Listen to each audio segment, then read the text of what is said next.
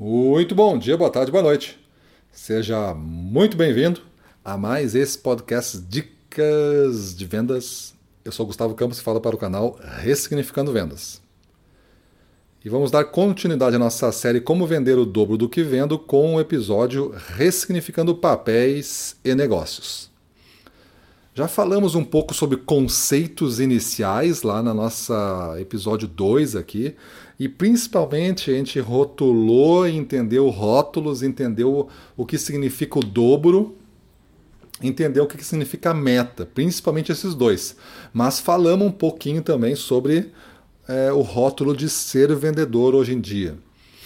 Aqui eu vou aprofundar um pouco mais essa história de ser vendedor, ressignificar o papel de vendedor e do negócio que o vendedor faz, esse entendimento. A gente poderia ser, sinteticamente falando, um vendedor vende coisas para outras pessoas. Essa, então, o que um vendedor faz? Ele vende coisas para outras pessoas. Ele pega uma coisa de alguém, vende para outro. É isso. Isso é um vendedor. Isso não motiva ninguém, isso não desafia ninguém, e dificilmente você vai chegar no dobro é, fazendo simplesmente vendendo coisas para outras pessoas. No final de tudo, na forma mais simples e sintética, seria isso, mas as pessoas não compram isso, elas compram outras coisas. Elas não querem saber efetivamente o que você está vendendo, elas querem saber se isso vai resolver o problema específico que ela tem. E esse problema às vezes pode ser uma oportunidade que ela tem. Ah, ela fechou um grande negócio e agora vai precisar de muitos insumos novos, muitas matérias-primas novas, né? e aí ela vai em busca de fornecedores. Aí tem um fornecedor que resolve não só uma parte do negócio, mas resolve uma grande parte. E o cara, opa, quero isso. Prefiro isso daqui porque já está resolvido um monte de coisa. É isso que ele está comprando. Ele não está comprando definitivamente aquela lista de materiais, ele está comprando uma solução para atender esse projeto que não fale e que, e que gere uma rentabilidade para ele. Tem que ter esse custo, tem que ter essa. Tudo esses têm que ser uns detalhes estudados, mas este é, é a figura. Então, o que você realmente faz, né? Se a gente fosse pensar, o que você realmente faz? Essa é uma, é uma grande pergunta que você deveria saber responder. Quando a pessoa fala assim, o que você faz? Aí tu fala assim, eu sou vendedor. Aí o cara fala, e vai embora. Por quê? Porque não é um assunto legal, né? Não é um assunto legal. Mas se tu consegue responder essa coisa de outra maneira, que é uma maneira com muito mais significado, muito mais importância, muito mais propósito dentro do que tu está fazendo, aí sim talvez tu esteja com o ouvido e a atenção da pessoa orientada. Eu quero saber mais sobre isso daí que tu está falando. Então aí tu começa a falar. Né? Aí tu começa a falar do que você faz.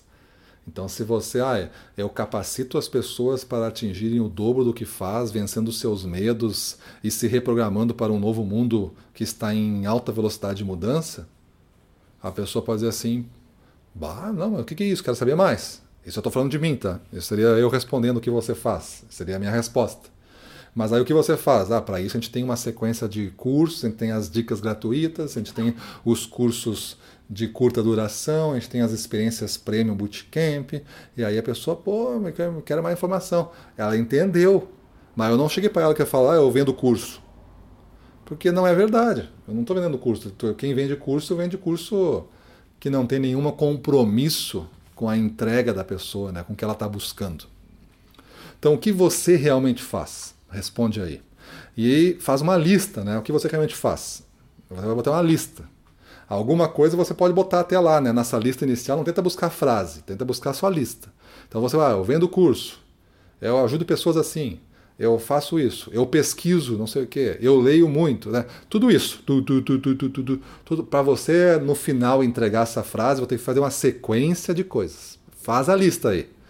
20, 30, não importa, faz a lista. Tudo que você precisa para entregar o que você realmente faz. Então, sem ainda se preocupar com a frase, lista todas as coisas que você tem que fazer. Ao fazer isso, ao lado de cada coisa dessa que você colocou, tu vai escrever o que realmente isso resolve para o cliente. que realmente. Ah, eu tenho que estudar e ler muitos livros. Estou falando de mim novamente. porque eu tô sempre tendo que apresentar cada ano uma, um novo curso, não é sempre o mesmo, é um novo curso, nunca foi o mesmo, e esse novo curso ele tem que entregar o que tem de mais moderno dentro das teorias de alta performance é, pessoal e profissional. Então, qual é essa, essa, essa nova sequência agora? Então eu estou sempre estudando o código e reprogramando a coisa e entregando. E para que, que, que, que isso resolve para o meu cliente? Resolve que ele não precisa ele fazer essa grande pesquisa, essa grande seleção, essa grande análise, esse grande tempo de desenvolver ferramentas específicas ele já recebe o kit pronto. Ele ativa o kit. Ele pega o kit e ativa. E no dia seguinte ele está mais capacitado para chegar no dobro. Ele vai treinando isso e vai ficando cada vez melhor. Ele cada vez mais vai estar capacitado para chegar no dobro. Então é isso. Cada coisa que você diz que faz, você vai botar o que resolve. E para cada coisa que resolve, tu vai discutir outras duas coisas, duas formas de resolver esse problema. Então, qual seria uh, as outras duas formas de resolver o problema uh, do cliente de receber esse kit de, de ativação? Né? Então, eu estou dizendo assim, eu leio muito para entregar um kit de ativação que o cara no outro dia está melhor. Beleza? Qual seriam outras duas formas de resolver isso que o cliente sente, né? Ele quer ser melhor, rápido. Qual seriam essas duas formas possíveis de entregar isso, talvez de uma forma mais econômica ou com mais resultado. E aí você avança, você avança nisso daí.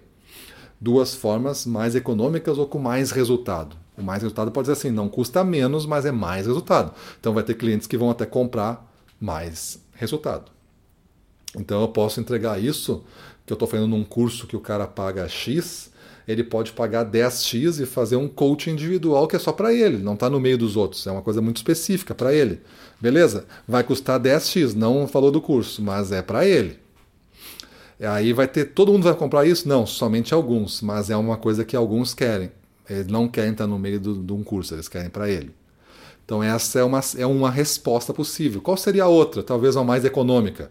A mais econômica talvez seria eu indicar para ele as dicas de vendas, que não tem custo nenhum e o cara vai aplicando, vai usando o caderno de aprendizado, vai se dedicando mesmo a cada dica e vai melhorando. Certamente depois de cada dica o cara está um passo mais perto do dobro do que não. Esse é o exercício que você tem que fazer. E sobre o negócio que você está, será que está no negócio de ser vendedor, de representação, de distribuição? Eu acho que não. Eu acho que é... são rótulos antigos.